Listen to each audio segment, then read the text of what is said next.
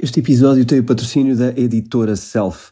A editora Self é centrada em trazer-te os melhores livros dos melhores autores a nível mundial, nas áreas de negócios, empreendedorismo, finanças pessoais, mas também nas áreas de nutrição, psicologia e mindset, para que a tua vida seja mais fácil e para que possas criar o teu próprio caminho de aprendizagem ao longo da vida.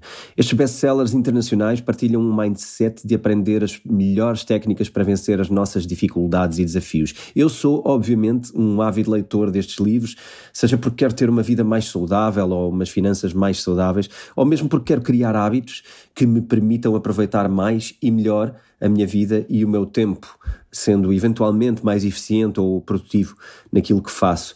Procura o teu próximo livro e constrói o hábito de leitura na tua vida. Eu considero que a leitura é provavelmente a coisa mais determinante no teu percurso e na tua carreira e é das experiências mais transformadoras que tu podes fazer. Por isso, se quiseres consultar o catálogo, usa o link www.editoraself.pt e podes usar o código de desconto temporada 6 para conseguires um desconto de 15% nos livros da editora Self. Olá, Rui. Olá, António. Tudo bem? Tudo. Hoje, hoje eu deixei e tal. Vai, deixa lá o António Consegui. começar. Consegui ser o primeiro a fazer uh, as introduções. Do, o Olá. O Olá. Olha, hum, hoje vamos falar de alguns temas uh, diferentes. Um deles acho que é muito relevante e que tem preocupado hum, muita gente na área cripto, que é a regulamentação europeia. Vamos falar sobre a nova Que vai, regulamentação. vai sair, já saiu, não sei. que já saiu. Havia uma Ok. proposta eh, bastante agressiva que eu já tinha dito na altura, assim ao de leve, que, que é uma proposta que se chama MICA, eh, que, que são as siglas, basicamente. Ahm, e, e esta proposta acabou por ser agora eh, aprovada. E vamos falar aqui ahm, nós eventualmente no futuro vamos voltar a falar disto mais em detalhe mas hoje vamos traçar as grandes linhas da regulamentação e o que é que elas mostram em termos de tendência de como é que a Europa parece querer lidar com as criptomoedas que é diferente dos Estados Unidos. Já lá iremos no- nos Eu porquês estava a pensar, será, será sido essa legislação que eu lembro de ter recebido um e-mail, se não me engano, do Coinbase para, dizer, para, para irmos a uma página qualquer, quase tipo para fazer eh, pressão sobre os deputados europeus porque havia uma norma qualquer que queria ser aprovada que era muito agressiva, que era e o Sim. Coinbase estava incomodado com a coisa. Não Sim, sei se será essa. Eh, Será certamente essa, deveria ser a primeira proposta e agora, saindo da regulamentação, não deixa de ser agressiva, eh, bastante agressiva. Eh, Parece-me muito preocupante. Tinha que relação- sinalizar as pessoas ou uma coisa qualquer acima de X valor. Sim. Exato, já lá, já lá vamos, já lá vamos. Quero também dizer que vamos falar de Cardano e da, da implementação. Muito ao de leve, vamos só, só mencionar aqui eh, a importância e o que é que isso pode implicar no, no mercado das criptomoedas. Eh, vamos ter que explicar aqui um bocadinho sobre a questão do lobbying, mas isto vem a reboque da, da política e das criptomoedas na, na política. Ahm, se calhar começava por dizer que nós estamos eh, provavelmente na maior queda de sempre do mercado das criptomoedas. Neste momento. Nós falámos a semana passada do Crypto Winter, o Crypto Inverno. Ahm, de facto, estamos, ah, estamos nesse momento. Ah, mas também estamos num momento em que a recessão geral também é de enquadramento mais forte. Já falámos disso também na- na- no episódio passado e há aqui uma recessão muito forte que será confirmada mais do que nunca Uh, quando agora apresentarem novos dados, principalmente nos Estados Unidos, mas a Europa andará nas mesmas linhas uh, de apresentar um produto interno bruto uh, abaixo uh, do anterior e, portanto, isso vai mostrar uma recessão face a períodos anteriores e é inegável estatisticamente Sim. que assim seja e, portanto, assim vamos uh, assumir que estamos numa, numa recessão. Já não há como esconder. Sim, não está bonito o panorama financeiro mundial, nem o panorama dos investimentos. Em termos de commodities, que também já falámos aqui sobre os perigos de- das commodities, por muito que haja aqui uma vontade ahm, de fazer uma composição ah, positiva para a economia, a verdade é que temos o problema da energia por trás das commodities e todas as commodities que exijam energia na sua produção, na sua implementação, ahm, vá, na sua materialização de alguma maneira, são, são, são afetadas por uma outra força que, que, que não é controlável pelos governos. Ah, que, que- é assim, podemos, como falámos, brincar, uh, brincar no mau sentido, mas com a, com a procura, não é? De alguma maneira tentar controlar a inflação uh, através do lado da procura, tirando mais dinheiro às pessoas. Uh, subindo as taxas de juros, não é? Estimulando a poupança, podemos subir as taxas de juro, dificultando aqui. Uh, tentando, acesso ao dinheiro? tentando fazer dificuldade no acesso ao dinheiro e, portanto, castrando a, a economia de alguma maneira. O problema é que esta parte da energia não se controla através de atitudes eh, face à, à, à, massa monetária. E, portanto, não há aqui uma estratégia, pelo menos não uh, de uma só cabeça. Por exemplo, na Europa não é o Banco Central Europeu que tem nada a ver com a parte energética e, portanto, não tem qualquer controle sobre isto. E vindo daqui uma grande influência da nossa, do nosso momento económico e dos commodities e tudo o resto, parece-me que, que, enfim, temos, temos, temos esta dificuldade. Vamos ter commodities em crise e em escassez, vamos ter uh, uma recessão económica porque temos uma produção menor, vamos ter uma inflação que dificulta a vida às pessoas, vamos ter taxas de juros mais altas, portanto, estamos num momento historicamente, uh, se calhar, difícil de olhar para trás e encontrar um igual, sequer para podermos fazer uma comparação. Então, eu estava a pensar, se estamos no inverno e isso está mesmo difícil, o ideal é hibernar, é isso? O ideal é hibernar, fazer como, como o urso. Como o urso polar. Se calhar é uma boa analogia para pensar uh, o que é que faz sentido fazermos em relação aos nossos investimentos. Porque repara, neste momento ninguém consegue com clareza dizer, dizer o que é que é um, um porto seguro, o que é que é um, um bom investimento nesta altura. Porque normalmente, tradicionalmente, desde miúdos que ouvimos dizer, e isto foi verdade durante muitos anos, que hum, há aqui duas ou três coisas, mas os nossos pais falavam sobre, sobre hum, o refúgio ser comprar casas, comprar terrenos, comprar esse tipo de, de ativos. Uh, hoje tu sabes também que quando uma crise se alastra o suficiente, isso também impacta profundamente nos preços desses ativos, do, do ramo imobiliário. E portanto, eh, estar a dizer que o imobiliário pode ser um refúgio agora, quando tu percebeste nas últimas crises, e isto foi muito visível em Portugal, que os preços dos imóveis caíram uh, na casa de, dos dois dígitos uh, e bem mais que isso, se calhar estamos a falar de 20 e tais por cento para cima, também eles estão, estão voláteis, também eles estão a responder. Certo, mas uh, eles não voltaram, por exemplo, nesse caso, para valores pré-pandemia, estão mais altos do que os valores pré-pandemia. Ou seja, eles pré-pandemia e pré-crise, ou seja, a questão é, de facto desceram, mas agora estão acima. E, e isso é o que acontece na maior parte destes casos, não é? Mesmo uh, as bitcoins da vida, não é? Caíram, mas depois quando voltam, voltam para valores superiores ao antes de terem caído, não é? Por Sim, isso até que ponto é que não é um bom investimento, não é? O comprar imóveis Sim. antes da queda. É assim, no, no, isto tudo tem a ver com prazos sempre. Okay. As, as, as, análises têm sempre a ver com prazos. Uh, no curto prazo estamos a falar normalmente até um ano, no médio prazo estamos a falar até aos 5, 6 anos, no longo prazo mais do que isso e a apontar para 10 anos se calhar é uma boa referência. Se calhar se olharmos para 10 anos desde que daqui a exatamente 10 anos não estejas numa crise, a tendência será obviamente de valorização. E aliás, há coisas que têm uma escassez natural, não é? Terra, uh, o meu pai dizia sempre. Já não se faz mais. Uh, como é que era?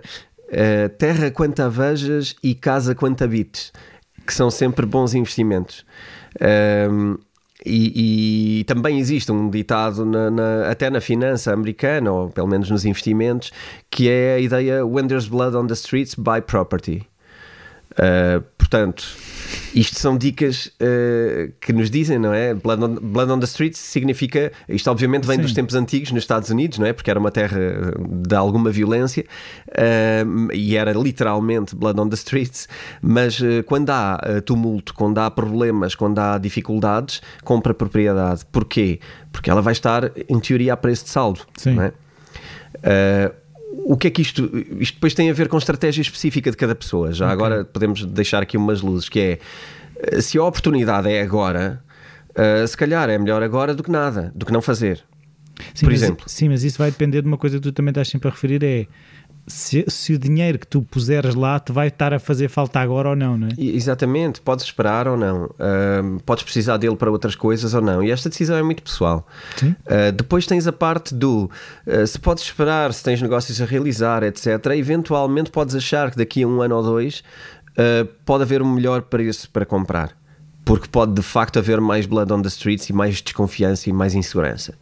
Por outro lado, por exemplo, se estamos a falar de comprar em Portugal especificamente, há, outro, há outros impactos que têm a ver com o mercado específico. Tens um, uma visão global, fazes um bocado de zoom e pensas, ok, mas em Portugal esta realidade é igual ou não? E aqui pode não ser. É, já falámos, acho eu, ou pelo menos eu, eu, falo algumas vezes, do investimento estrangeiro. É? Investimento estrangeiro, uh, entrada de pessoas uh, de outros países com diferente enquadramento uh, de impostos, com diferente enquadramento salarial, com posses diferentes. Portugal, obviamente, está cada vez mais como, como catalogado como um país onde a vida é simpática, onde se vive bem, apesar de todas as dificuldades, e portanto, parece-me que nós podemos atrair muita gente de fora e isto pode levar a que, mesmo o preço atual para essas pessoas é o tal preço uh, bom. bom, na mesma, porque ainda não chegou a outros níveis de, de preços europeus. Uh, portanto, isto coloca, obviamente, dificuldades aos portugueses em si, porque parece que nunca há um preço ótimo, mas na verdade estamos só dentro do nosso espectro e da nossa cabeça pequenina porque só, só estamos a pensar em nós, não é? O mundo funciona de outra maneira. Uhum. Um português que queira fazer o mesmo do que está a fazer um, um país nórdico europeu, faça o mesmo. Escolha um país onde as coisas não, estejam. É, é assim, mas se tu fores ver em Portugal, inferior. basta ir para zonas menos atrativas para essas pessoas. É Nem é assim, é preciso ir para, ir para uh, fora, não é? Surpreendentemente, Portugal tem uma taxa de, de, compra interessante no interior. Há muito estrangeiro a comprar no interior. E os portugueses não vão para o interior. Tu sabes que Portugal está despopulado, profundamente despopulado. Lá estou eu com profundamente. está, está muito despopulado no interior. Uh, e, e, a população está toda no, no, no, litoral, não é? Sim, e, portanto, quase a cair para dentro d'água, né? o peso é cair, tanto. Quase a cair.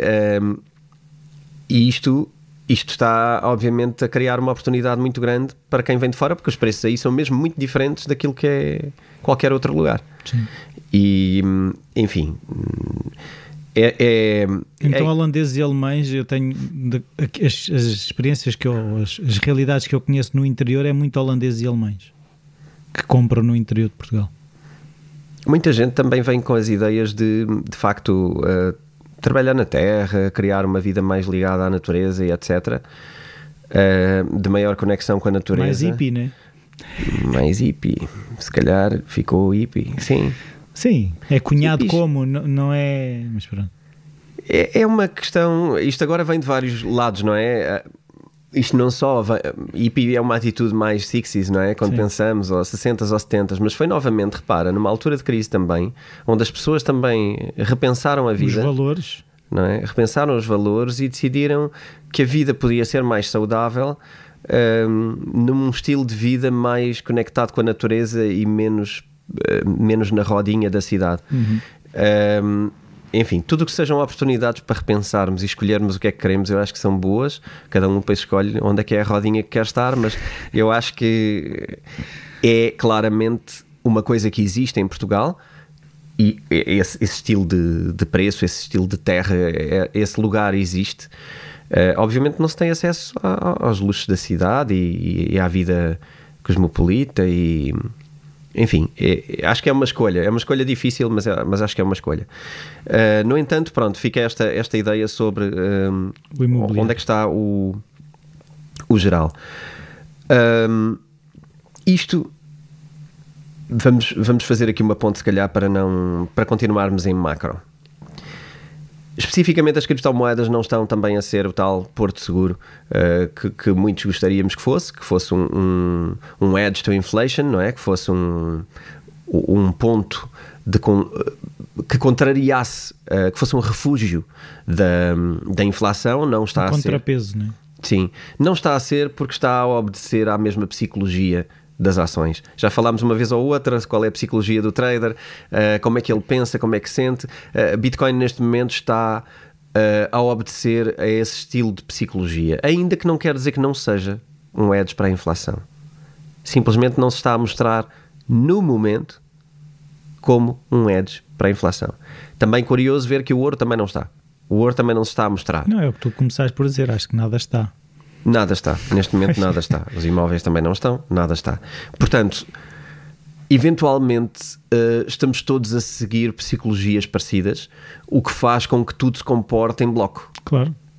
Toda okay. a gente pensa da mesma maneira, pronto. Vai tudo em bloco.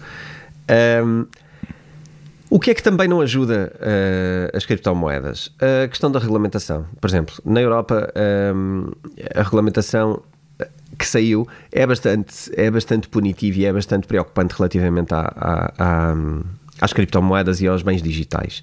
E aqui, eu, eu passando sobre os termos gerais, era importante dizer primeiro duas coisas. Em primeiro lugar, o que é que também ajudou esta regulação a não ser tão conveniente? Uh, os problemas que tivemos com stablecoins na área cripto trouxe uma enorme descredibilização e criou uma oportunidade para uma legislação claro. apertada. Do género, estão a ver o que acontece se não houver nananã, né? As, uh, os casos chegam a ser mencionados uh, na, na, na, legislação, no sentido de claro. Uh, casos destes e destes mostram que e portanto temos, temos que, que, fazer esta implementação e aquela. Tudo, uh, basicamente, aqui a, a cassete é sempre a mesma, uh, tudo para proteger o investidor. Tudo é feito para proteger o investidor. Ehm, eu não vi uma proposta de formação, por exemplo, que podia ser interessante para proteger o investidor, mas vamos passar isso à frente para também não estar sempre a bater no ceguinho e vamos à implementação. Em primeiro lugar, um, os, os, o, quem fica responsável desta regulamentação vai poder dizer, em termos de crypto exchanges, quais são os ativos que podem ou não estar listados pelos exchanges. Como assim? Existe uma. Vamos chamar-lhe censura. Oh. em que podemos uh, cotar ou não certos ativos em exchanges. Porquê? Porque os que não, os que não forem aprovados é porque de alguma maneira qual são... é que é o critério de aprovação? Pois não, não está escrito. Não está escrito, não está publicado, ah, não está okay. dito. Mas os que forem considerados uh, perigosos para o investidor não serão listados. Mas não se sabe como é que é isso, não ser sabe, perigoso. Não se sabe como é que é perigoso, nem se sabe uh, quais são os critérios do não, perigo. É, mas é assim, isso foi feito a nível europeu. Foi feito a é nível que se europeu. isso fosse feito cá, eu percebia cá, faz os decretos de lei, depois as portarias que regulamentam a coisa nunca existem. Ou... Mas a regulamentação vai ser superior. Tal como eu dizia desde o início, Portugal e os países europeus vão decidir eh, coisas, mas a verdadeira regulamentação vai vir de cima. Claro. Uh, e pronto, e a, a, verdadeira regulamentação começa por dizer que o exchange só pode operar aqui com os bens, com os ativos que aqui forem aprovados uh, por essa entidade. É assim, isto não me choca no geral, de alguma maneira poderíamos estar a dizer que epá, não queremos nem vamos permitir que as pessoas estejam a promover uh, ativos de lixo tóxico, etc. Um, e por isso vamos implementar uma certa regulamentação. Mas é, era muito importante que houvesse transparência em qual vai ser o nível de controlo Sim. e qual é que vai ser a avaliação feita. Sim, é quais são os critérios de avaliação. E quem é que o faz. Sim. E já agora também termos esses critérios e essa avaliação relativamente a outros fundos promovidos por outras entidades, Tudo. nomeadamente uh, bancos, instituições de, de crédito, uh, sei lá, fundos, uh, que tudo isso fosse mais, mais transparente no sentido em, em que... Em que tu consegues traduzir para a pessoa comum quais são os processos de avaliação. Porque não adianta dizer, não, mas a lei está publicada, a lei que os avalia está publicada. Não. Há aqui uma responsabilidade que eu acho cada vez mais urgente de qualquer pessoa, cidadão, compreender como é que as coisas funcionam. Como é que esta avaliação é feita? Como é que, o que é que é perigoso, o que é que não é perigoso? Porque senão, na verdade, o que estamos a fazer é dizer, não, tu não podes investir nisto mas qual é o perigo disso? Vai ver a lei.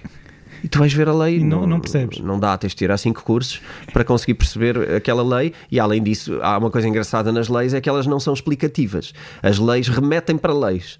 E depois a outra lei remete para a lei. Portanto, ela presume que tu sabes o histórico das leis desde há 30 anos atrás. Porque então às é vezes. Para te dar um nó.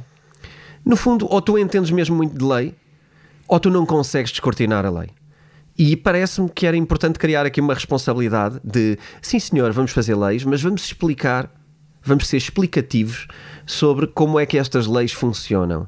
E, e aqui explicação não pode haver espaço para manipulação. Tem que ser muito claro.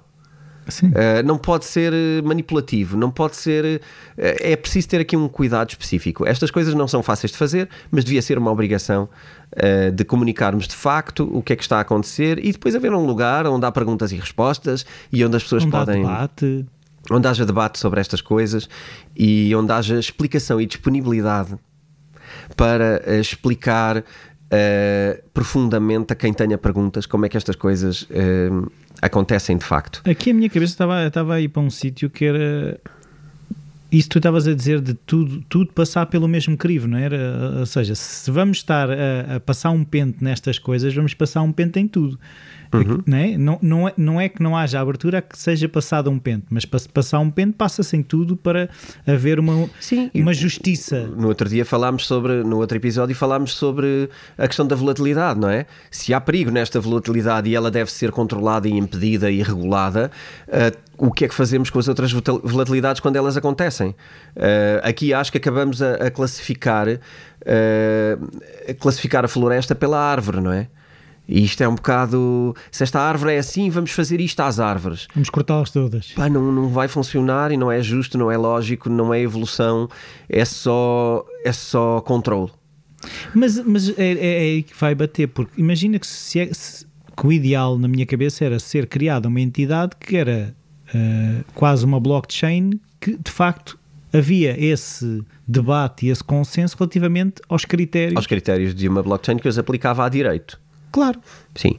Isso funcionaria, mas a questão aí não haveria ninguém a controlar de facto o que é que é e o que é que não é. O problema dos humanos são os humanos, já sabes, não é? Sempre que nós arranjamos instrumentos de controle onde os intervenientes são humanos que têm interesses específicos.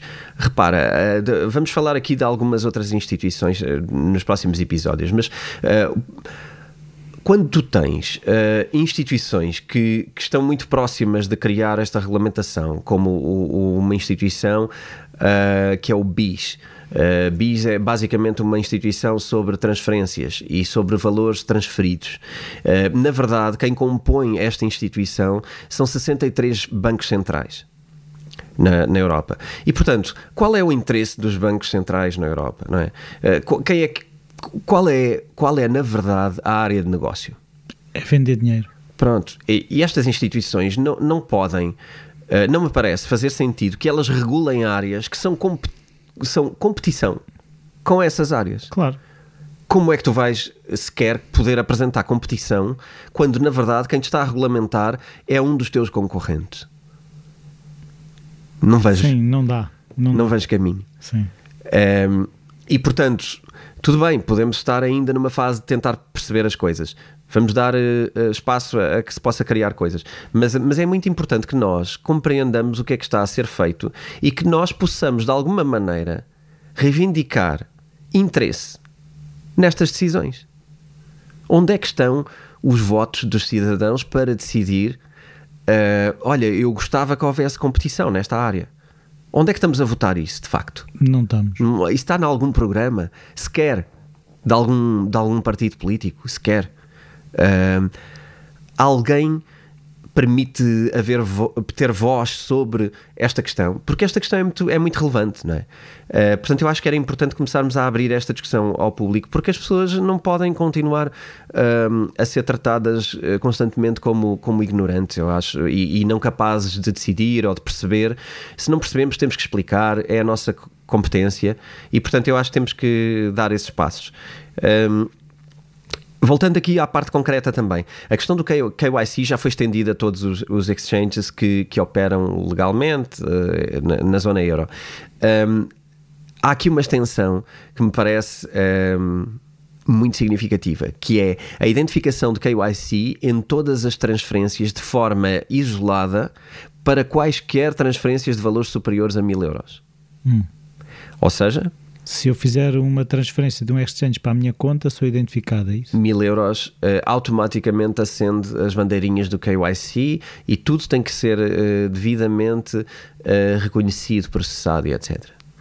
Mas espera aí, mas é acumulativo, ou seja, eu posso transferir 50 todos os dias? Não, transferências de valores superiores a isso. Não, se transferir 50 todos os dias são transferências de 50 euros. Transferências de 1000 euros vão acender as luzinhas do KYC e, portanto, vão ter que ser devidamente burocraticamente reportadas, reportadas a quem de direito, a, quem, a quem de direito, e, e, portanto isto é, é curioso, porque na verdade eu acho que é, é um é um controlo que devemos decidir se é ou não uh, legítimo. Mais uma vez, parece-me que é. Enfim, aqui as, as suspeitas são sempre as mesmas de, de, das lavagens de dinheiro e, e, das, e das etc. Mas na verdade isto vai impactar é todas as transferências de mil euros, não é as lavagens de dinheiro, porque Sim. essas acontecem com qualquer dinheiro. Não é só com este dinheiro, é com todos os dinheiros. Portanto, um, isto parece-me extremamente. Um... E é uma coisa que nós já falámos aqui, que é quem quiser lavar dinheiro, cripto não é o melhor, não é o melhor, não é o melhor sítio. Pois não é. Não é. Mas sabes, eh, isto até nos faz a ponta até para a conversa a seguir. É, o curioso nisto é, mesmo os políticos, aquilo que está entendido é que mais de 50% dos políticos, a única informação que têm acerca de criptomoedas é aquilo que é publicado nas notícias. Ah, não vão investigar por eles? Não, não vão aprender, não, não vão aprender, não vão investigar, não vão ler sobre o assunto. Mas há um curso muito bom de um senhor que é o António Vilaça Pacheco, que recomendo aos políticos. Pois era verdade, eh, também não Podem fizemos... começar pelo livro também, não é? Se calhar não fizemos o nosso trabalho de enviar um... e, e não enviámos umas cópias do livro para quem de direito e talvez seja algo que também faz, faz sentido fazer, sim, sim. de facto, porque se queremos mesmo também que as pessoas uh, aprendam e percebam que existe aqui outra coisa, se calhar também temos que dar o exemplo e eventualmente temos que carregar no gatilho e fazer esse esse nosso papel. Há de facto o livro, há de facto o curso e ambos mostram o porquê. Qual é, o, qual é o problema que isto espera resolver? Que isto não é um ataque a ninguém, não é? Não é um, não é um ataque, não é uma. Não é uma. Muita gente também confunde criptomoedas e Bitcoin com, com anarquia. E de facto, eh, as pessoas da anarquia também gostam da ideia da Bitcoin por algum motivo, mas nós podemos gostar de coisas por motivos diferentes. Não é? Aquilo que, que nós comunicamos no, no podcast, no livro e também no curso, é uma explicação muito clara dos problemas que temos tido com o dinheiro, dos problemas que temos tido com a gestão à volta do dinheiro e com os problemas que esse, que esse problema do dinheiro está a trazer para o cidadão comum. E que isto é uma tentativa de resposta válida. E que existe aqui uma proposta de valor no sentido de proteger mais as pessoas, não é o contrário. Claro que depois há criptomoedas para tudo, mas isto também faz parte da formação das pessoas. Uh, e, e, portanto, se calhar é, é, passa mesmo por aí. Uh, deixarmos de ter um discurso que é repetir as gordas do jornal para pensarmos em estudar um bocado sobre o assunto e ler um bocado sobre o assunto, que é o que, que, é o que eles fazem. Eles, não quero aqui, eh, não quero que o eles pareça uma coisa eh, de, de denegrir, não é isso. Estou só a, a, a dirigir-me ao conjunto das pessoas que trabalham na área política. Eh, de, de facto, se estudam outras áreas, também devem estudar estas áreas. Não basta falar com pessoas que têm o mesmo bias. Por exemplo, se queremos falar e compreender criptomoedas, se vamos falar com uma instituição bancária, é muito provável que, ele não vai que o que bem. venha dali seja uh, uma, um protecionismo e, portanto, que o que venha seja uh, aquilo é só disto, é só daquilo, seja uma difamação, não é? Nós temos que procurar ir à fonte e ouvir as duas histórias e depois no meio estará a, a verdade. É? Sim, mas a lógica é um bocado de uh, quem é que percebe de dinheiro? São os bancos, então vou falar com os bancos. Vou falar com os bancos porque isto tem a ver com dinheiro. Pois, mas não dá. Aqui não dá, porque este dinheiro compete. Porque este dinheiro não é só dinheiro, é um sistema de transferências. É? Isto é um é serviço. Tecnologia. É tecnologia, é serviço, é altamente disruptivo, uh, ultrapassa a competência e a capacidade do dinheiro em vários níveis. Também não dá para falar com o Banco Central Europeu sobre uh, criptomoedas e perguntar se é bom a Bitcoin. Porquê? Porque na verdade Bitcoin contraria uh, alguns dos sistemas propostos pelo Banco Central Europeu. Agora, uma coisa é contrariar e ser uma alternativa, outra coisa é destruir ou pôr em causa o processo. Porque nós também, com a maturidade ao longo dos anos, vamos percebendo que uh, existe uma função para os bancos centrais, existe uma função para os governos, para o Ministro das Finanças, para os bancos, toda a gente tem um lugar nesta história. Uh, o que não me parece já lógico é achar que a Bitcoin e, as, e algumas criptomoedas não têm aqui um lugar. Então, eu, eu acho, obviamente que, que sei que muita gente nesta área da política também já se informou. Mas o problema é que depois não são só eles que decidem, não é? E, portanto, é, é preciso haver um, um alastrar grande para não termos pessoas que não percebem nem sequer de dinheiro a, a, falar de criptomoedas porque é uma forma de aparecerem. Sim, e a questão é, é, é defender o, o, o, ou seja, o concorrente das criptomoedas sem entender as criptomoedas. Sim, ou, ou, por exemplo, alocarmos, então quem é que vai regular isto? Ah, vamos colocar aqui a, a concorrência a gerir isto. Ah, faz pouco sentido. É? Enfim, isto, isto são só algumas, alguns tópicos, mas, mas que basicamente uh, mostram uma atitude de considerar que transferências. Uh, repara, a pior de todas eu ainda não mencionei, e se calhar antes de dizer o que ia dizer, vou mencioná-la, que é também uma obrigatoriedade. Uh, que não sei como é que vai ser implementada, porque não me parece possível, mas uma obrigatoriedade de fazer o mesmo com a regulamentação de wallets privadas. Como? Pois, não sei. Pois, eu acho que quem escreveu isto também não sabe. Eventualmente, uh, não sei onde é que isto vai parar.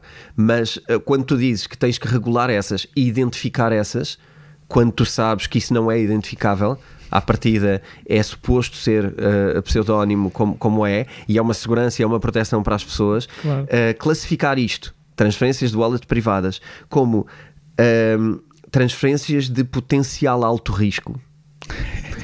Isto é isto é rir para não chorar. É, é muito claro no sentido de qual é qual é a nossa atitude face a isto. E é uma atitude muito, muito, muito controladora e muito perigosa para a privacidade. Tem uma data de perigos que não estão previstos, porque hum, só está contado um lado da história aqui não está contado o lado do perigo para a utilização das pessoas. E, portanto, nem, nem está contado aqui o lado do direito à, à privacidade. Portanto, não percebo uh, como é que se regula isto sem se mencionar a questão da privacidade, sem salvaguardar uma lei que é, é da Constituição dos países. Sim, mas não me parece é uma lei que haja base. preocupação com a privacidade. Não há, não há, e se não for reivindicada pelas pessoas, não vai haver. Portanto, as coisas só, só neste, neste nível, alguém vai ter que vir reivindicar aqui a Constituição e dizer que eh, tem que haver aqui um direito à privacidade e que o dinheiro, se isto é dinheiro ou se isto é moeda, isto não pode ser controlado, nem pode ser exposto de forma pública, eh, enfim. Aqui uma data de situações que, é, que são extremamente sensíveis e que, eh, na verdade, já estão reguladas. Portanto, eu quero ver como é que se descalça esta bota. É muito. No entanto, deixa também um cenário muito obscuro relativamente às criptomoedas na, na, na Europa, porque parece-me que, que vai haver aqui uma dificuldade.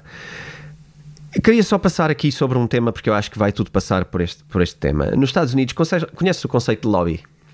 Sim. Lobbying. É, é, é assim, aquilo que eu conheço de lobbying é uh, influência. Acaba por ser uma influência, porque até há lobbyistas profissionais, pessoas que não fazem mais nada do que andar a parece-me, a seduzir e a influenciar e a explicar os benefícios de determinada decisão. Ok, é exatamente isso. O lobbying é, é, vamos se calhar simplificar. Muita gente vai já fazer uma, uma, uma ponte uh, com a corrupção, porque o lobby pressupõe de facto a contribuição com dinheiro. Os políticos recebem dinheiro do, dos lobistas para ouvi-los então sobre... Onde é que está a linha entre uma coisa e outra? É que isto está previsto na Constituição americana, neste caso. Uh, na Europa não será exatamente assim, mas nos Estados Unidos são muito claros. claros os valores? Sim, uh, também. Eu percebi agora a ironia uh, só numa segunda fase. Sim, ok, pode ser, pode ser por aí. Mas também há uma questão de transparência. E por acaso aqui parece-me extremamente inteligente tu teres isto na Constituição. Repara, tu sabes. Quem é que recebeu o quê? Sim. E, e tu, à partida, sabes quando quando certas pessoas têm muito poder de decisão sobre muita coisa, tu sabes que estas pessoas são uh, tendencialmente corruptíveis, são, são apetecíveis pelos corruptores. Apetecíveis pelos corruptores, exatamente. São procuradas para corrupção. E provavelmente, em vez de fingir que isso não acontece, assumiste que é verdade, estas pessoas vão ser procuradas por pessoas com muito dinheiro para que, se, para que estas pessoas que regulam uh, sejam esclarecidas sobre qual é a visão que estas pessoas acham que elas devem ter sobre a interpretação do, do, do mundo, não é? E como é que deve ser regulado. E, e tu, ao expores isto, tu, tu, de alguma maneira, suavizas a questão. Porquê? Porque é sabido que tu, tu Rui, és uh, responsável de uma pasta qualquer Tu recebes lobistas sobre isto e aquilo. Isso é transparente. Uh, tu recebes contribuições. Isso é transparente. Contribuições para a tua agenda, para aquilo que tu queres implementar. Tu queres criar empregos? Tu recebes dinheiro para criar empregos. Tu queres potenciar a indústria do calçado? Tu recebes, tu dinheiro, recebes dinheiro para potenciar a indústria do calçado. Mas vais ouvir o lobista sobre aquilo que é a proposta dele para uma determinada área. Eventualmente, a do calçado também. Imagina. Uh, ou outra totalmente diferente. Mas, por exemplo, posso ter uh, um lobista dentro do calçado que está mais virado para os sapatos de desporto e outro que está mais. Por para... exemplo, e ele pode querer falar sobre criptomoedas. Imagina. Um lobista pode-te dar uh, dinheiro para uma coisa, para estimular um pacote qualquer que tu queiras implementar e que esteja a ser difícil para ti, vai-te facilitar com dinheiro algo, ou vai-te proporcionar algo que pode, não ser diretamente assim, mas mas, vai, mas vais ter que ouvir, uh, basicamente acaba. O ter que ouvir, pois é assim, tu depois decides. Quem é que recebes, é isso? Não, tu depois decides sobre aquilo que ouviste. Hum. Mas o dinheiro já cá canta. O dinheiro já cá canta. o dinheiro já cá canta. Uh, a pessoa pagou para ver, não é? É um bocado o póquer. Uh, a pessoa investiu para que tu ouças sobre um assunto e fiques sensível àquele assunto. Obviamente, o político depois, isto é tudo um jogo, não é? Um jogo no sentido em que uh, a memória existe. Tu hoje recebeste para ouvir, amanhã não fizeste nada relativamente àquilo, se calhar não amanhã não recebes para nada e quando queres implementar uma coisa não tens ajuda dos lobistas para te ajudarem a implementar nada. E isto depois é um jogo, neste aspecto, que é tu também precisas dos lobistas para realizar a tua agenda. Ok? Mas quando isto é, é explícito, quando isto é claro, eu acho que se torna mais transparente. Percebes? Porque na verdade tu és responsável por aquilo que recebeste e tu és responsável por aquilo que ouviste. E quando tu decides contra, tu foste transparente relativamente àquilo que ouviste. Tu não podes dizer que não sabes nada sobre aquele assunto. Tu não podes decidir contra e depois dizer que não sabes nada. Não, as pessoas sabem que te explicaram. As pessoas sabem que te ouviram sobre a opinião daquilo e que expuseram a opinião sobre aquilo. E que tu vais decidir informadamente sobre aquele assunto. Se decides contra, tomaste uma posição política. Estás a ver? Tô, e há história. Ver, e depois há a história. A memória não é curta. E eu acho isto engraçado. Uh, nós começamos por olhar para o lobbying como corrupção, podemos ter aqui uma oportunidade de olhar de outra maneira. Ah, bem, eu, não, é eu não assim, quero. Mas a questão é: eu, eu entendo que, como modelo, poderá ser isso tudo, mas na prática, aquilo que eu também conheço da realidade americana não é assim tão transparente. Não, não é. Pronto. Não é, mas é um instrumento que existe na mesma uh, e, e que eu acho que a intenção era boa. Permite, permite algumas coisas. E eu, estou a fazer a ponto para, daqui porquê? Porque já existe lobbying para criptomoedas. Ok. Ok? Uh, repara, esta indústria, só para também já agora dar um enquadramento, isto é, é duro eh, estas coisas e, e, olharmos, mas é assim, nós estamos aqui também para compreender a sociedade, é ou não é? O Bitcoin Talks não é para explicar as coisas. A visão, depois cada um escolhe qual é a visão que quer ter sobre o lobbying. Mas a verdade é que ele existe e é assim. Um, isto é uma indústria de 4 mil milhões, uh, portanto 4 bilhões de, de, de, dólares nos Estados Unidos e envolve pouca gente considerando este valor. Uh, em termos do mercado lobista, são 7 ou 8. Uh, não, são uns milhares, não sei dizer quantos, mas são tipo, uns milhares, dezenas de milhares, creio. poucas dezenas. ultrapassa a dezena, não será muito mais que isso. portanto, são, são poucas pessoas a trabalhar neste mercado. E o, e o valor é muito. Mas já começam a existir lobistas para criptomoedas. Isto também mostra outra coisa. Se andamos aqui naquela dúvida do ah, criptomoedas é ou não uma indústria, é ou não um setor económico, parece-me que é. Não, mas já é. Parece-me que é. Não. A ideia de mais um setor económico. Sim, que tu já tens o venture capital como, tão, como, balançado. tão balançado. Aliás, tens venture capital a fazer lobbying claro, uh, tem por trás todo o de... interesse, né? porque estão a investir nos exchanges, na tecnologia, porque depois há instituições mesmo de lobbying, ok? E elas são públicas. Eh, tu, tu, a Associação tu... dos Lobistas. Exato, mas é que é mesmo.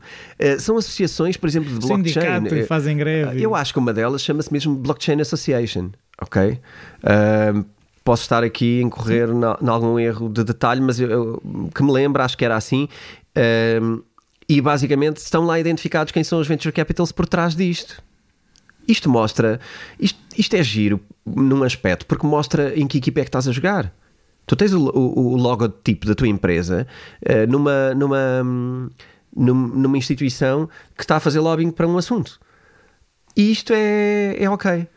Aqui, eu diria que aqui as coisas fazem-se de uma maneira muito menos interessante para, para, para as pessoas, porque depois tu nunca. Sim, há muita suspeita e pouca certeza. Há uma distância maior do, do Zé Povinho. E isto é mau. Distância é mau. Para mim é sempre mau.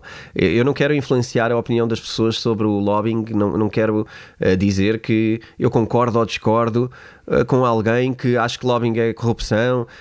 Agora, eu só acho que é diferente e estou aqui com uma mente aberta no sentido de perceber qual é a oportunidade disto, onde é que pode ser melhor ou pior, porque, porque lá está, o outro caso mostra-me mais distância.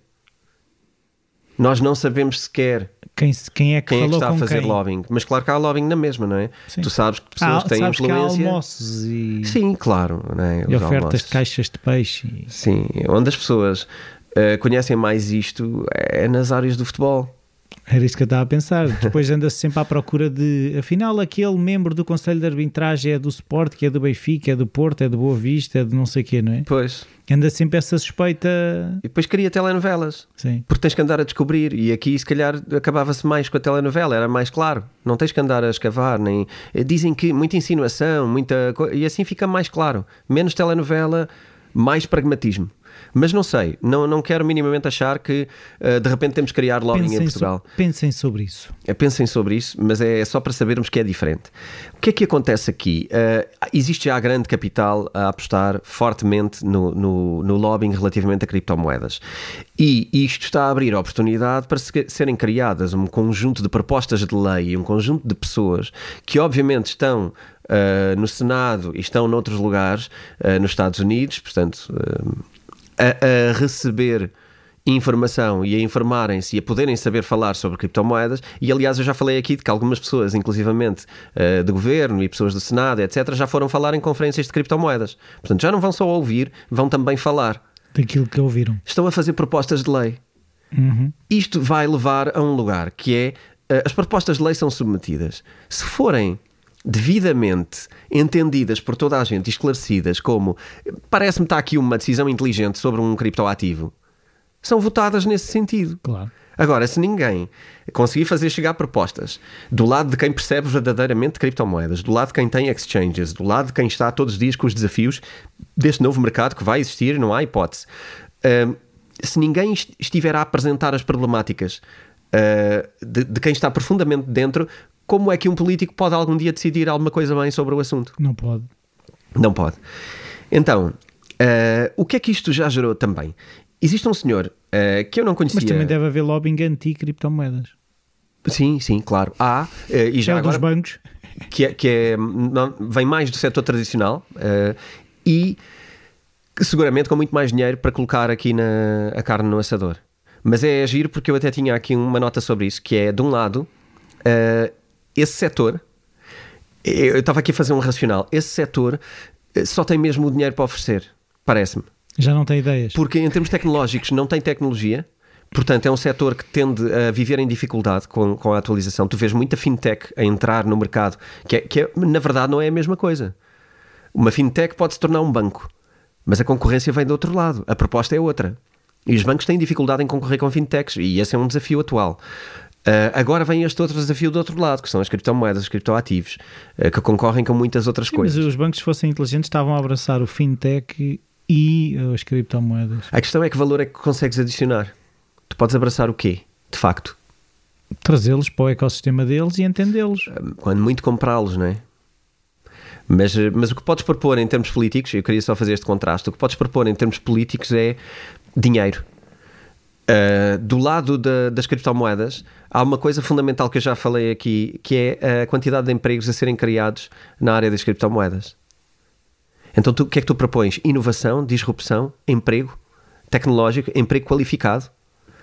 Um, e isto é altamente apelativo para Estados que, por exemplo, queiram atrair pessoas e queiram aumentar sua, o seu balanço, um, atualizar, dar uma volta na sua tradição de negócio hum, de Estados, países, aqui pode ser países, uh, e criar um ecossistema novo, disruptivo, moderno, que possa ser altamente Tá at- bem, mas- atrativo. Mas agora estava a ouvir estava quando tu disseste aí a palavra uh, coisas menos tradicionais ou qualquer coisa assim, eu pensei logo, a legislação que foi aprovada relativamente, por exemplo, à questão do aborto nos Estados Unidos mostra precisamente um movimento no sentido contrário.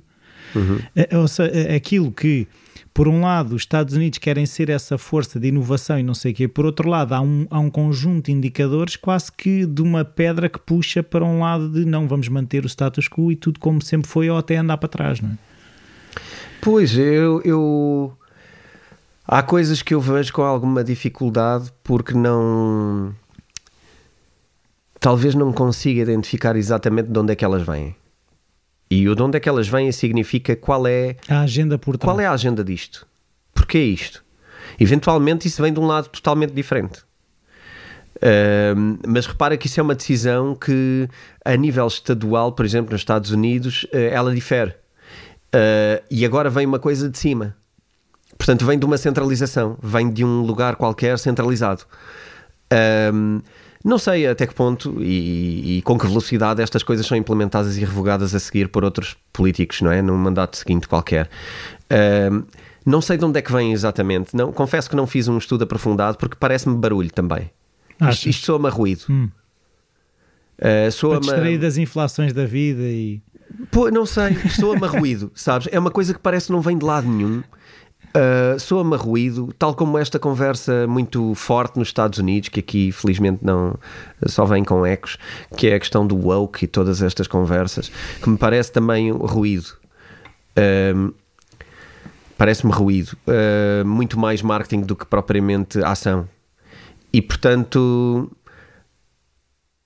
São, são coisas isoladas que eu não, não, talvez não consiga montar ainda a agenda do porquê e de onde é que vêm e qual é a continuidade disto. Um, e portanto, não, não sei se há relação entre uma coisa e outra. Mas no lado económico, que é aquele que, que analisamos, isto parece-me muito claro.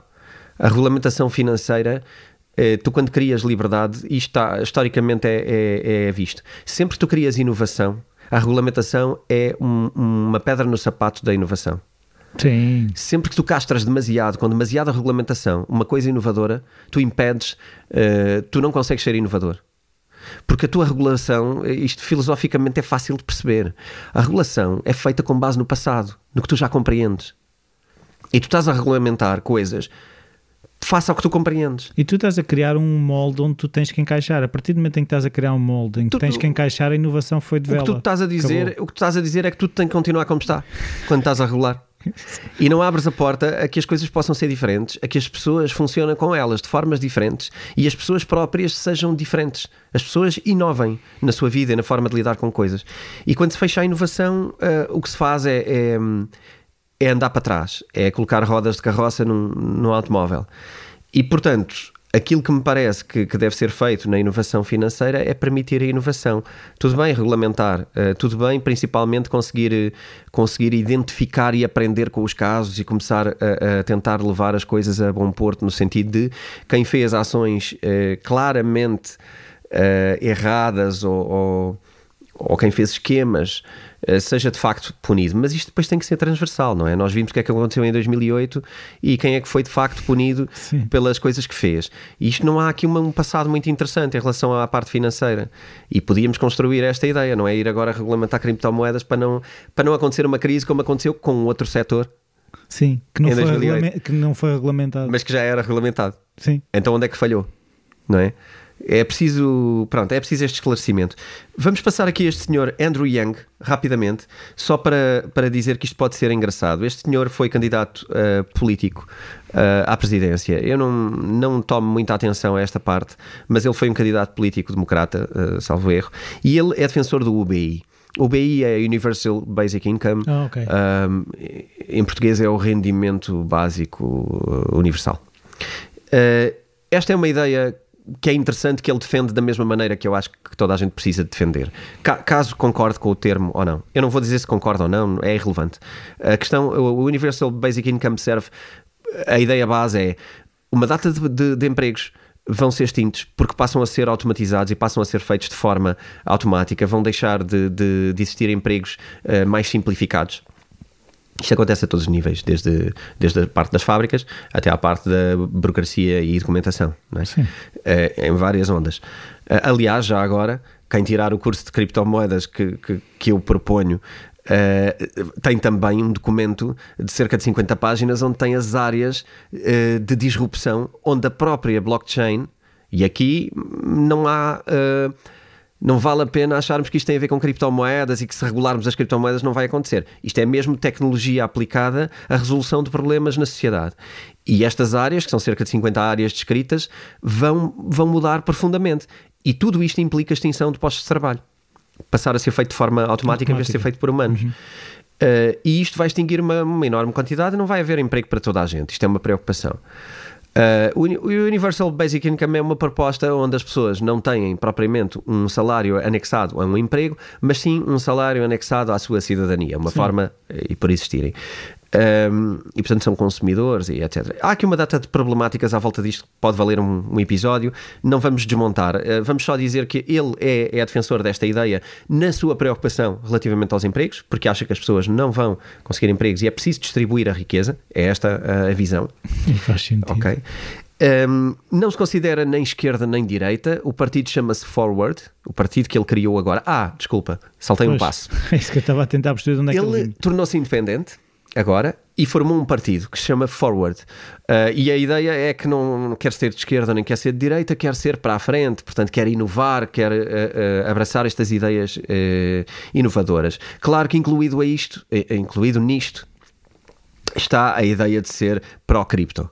Portanto, é um partido que claramente é pró-criptomoedas. Uh, pró-tecnologia, pró-inovação. Pronto pró-inovação, pró-tecnologia, pró-compreensão, obviamente pró-regulação desta área, mas pró-cripto e que temos que dar é velocidade a isto em vez de estar a, a querer castrar uh, isto. Um, uma coisa engraçada também é que ele quer fazer o lobbying, como é óbvio, não é? é e já faz parte de, de, de, deste, destes meandros do, do, lobbying, e ele quer fazê-lo e tornar o lobbying um, quase um crowdfunding. Uh, o que é engraçado, porque tu podes contribuir para isto uh, ao nível e isso faz todo o sentido né? ou seja, tu estás a trazer a voz das pessoas relativamente, se eu acho que esta causa justifica eu pôr lá os meus euros uhum. e eu tenho alguém e eu estou a pagar a alguém no fundo para exercer influência sobre as pessoas que vão decidir, não é? Sim, eu não tinha nenhuma agenda em relação a isto que vou dizer, mas cola muito bem com aquela ideia do como é que vamos conseguir ter voz relativamente a sim, assuntos sim, destes sim. que não conseguimos hoje ter voz. Que tal aqui um crowdfunding para. Bom, eu já estou aqui a. Não, eu mas, já estou a, di não, a divergir. Mas, mas, não, mas é verdade, porque se tu a começares a vir, até, até, até vai, vai informar toda a gente. Imagina que há uma pessoa que diz: Eu quero ser defensor das criptomoedas em Portugal. De repente tu vês num sítio público que ele já tem um milhão ou dois milhões de pessoas a contribuir para a causa dele. Tu, espera aí. As pessoas querem isto, não é? Uhum. Não, é? não, e depois o capital também, não é? Porque apesar de tudo, o lobbying faz-se lá com, com, com este dinheiro. capital. Então uh, pode ser interessante ver a evolução deste senhor e do seu, da sua proposta.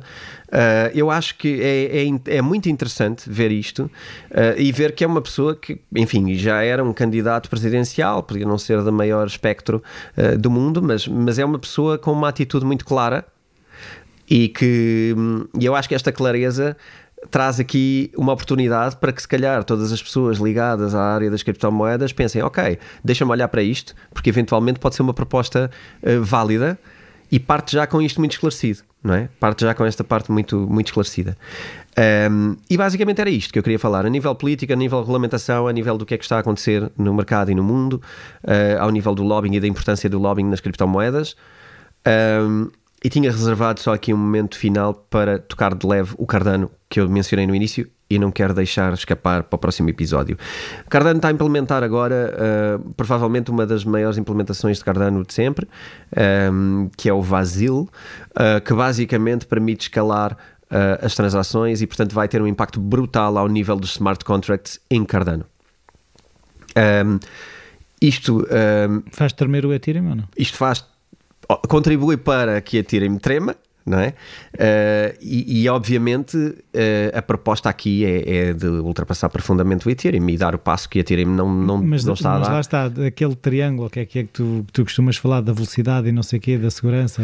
Pois. Uh, Estamos aqui a aumentar a velocidade, é só a velocidade? E nós depois vamos falar mais detalhadamente sobre a proposta do, do Vasily e o que, é que, o que é que ele pode impactar com, com descentralização ou não, mas aquilo que eu queria um, uh, deixar aqui era, era isto como uma ponte para, para a segunda coisa, que é, para já isto depois vai, vai permitir uh, intero... uma das coisas mais importantes para, para velocidade e escalar redes é a interopera... interoperabilidade entre redes. Um, e, e na aqui na, na, ressaca da ideia de que Cardano está a implementar já na testnet e vai passar a mainnet até ao final de julho esta implementação, portanto vai passar a ser uh, fazer parte da rede principal de Cardano, vai integrar. Um, há aqui um dado engraçado que eu me cruzei na altura em que estava a ler sobre isto, que é um, sobre a rede Cosmos uh, e sobre a interoperabilidade entre redes que uh, um dos maiores exchanges descentralizados vai sair de Ethereum para integrar hum. uh, a rede Cosmos. Aqui já é um passo claro a dizer aquilo que nós suspeitávamos que pode acontecer relativamente ao Ethereum não dar o passo, poderem os outros dar o passo e isso começar a ter consequências. E ser mais sedutor para quem quer essa velocidade e Sim. precisa dessa velocidade. Sim. Então é só um sinal, é só, eu acho que é só um acompanhamento da história que temos vindo a, a, fazer, as nossas preocupações, o que é que a Ethereum está a fazer, quando é que isso se materializa ou não, mas também o que é que isso não se materializar começa a ter consequências no mercado e o que é que pode acontecer uh, no médio e longo prazo. É quase do género, vocês não se despacham, têm que ir para a concorrência. Nós não sabemos, não é? Como é que. Quem é o vencedor? Nós não sabemos, nós hoje olhamos para o mercado, não é? Já falámos disto sobre o boom 2000 uh, da internet e os vencedores na altura, os teóricos vencedores na altura, não são os vencedores que nós constatámos hoje. Uh, vamos ver como é que isto evolui. Uh, cenas dos próximos capítulos. Despeço-me assim até para a semana, para a sem semana. antes relembrar-me de uma coisa. O quê? Então, palestra webinar. Ah, dia 19 no dia de 19 de julho uhum. com o Rui Queiroz do nosso Discord. Vamos falar sobre a descentralização. Tem hora, às 9 da noite, dia 21 às 9 da noite. Dia 19 às 21, não é dia 21. Desculpa. Isto depois causa confusão nas pessoas. Dia 19 de julho. 19 de julho às 21, às 21 horas. horas. Palestra sobre Uh, uma conversa sobre, não vamos chamar palestra, uma conversa sobre descentralização da internet, grandes players da internet, o que é que pode acontecer na internet, qual é a proposta descentralizada e porque é que é importante. Coisas como Web3, é isso? Coisas como Web3, coisas como domínios uh, unstoppable, domínios que não podem ser bloqueados, uh, que são preocupações que nós vamos viver nos próximos anos. A nossa privacidade e o nosso acesso à internet está em causa ok? Uh, é importante perceber porquê e é importante perceber que existe uma proposta. Eventualmente há uma oportunidade para nós, de alguma maneira, uh, encontrarmos uma forma de sobreviver uh, quando a internet possa estar em causa. E repara, eu acho que isto também é muito mais relevante. Uh, e cada vez mais relevante conforme as nossas profissões ou aquilo que nós fazemos impacta com a internet.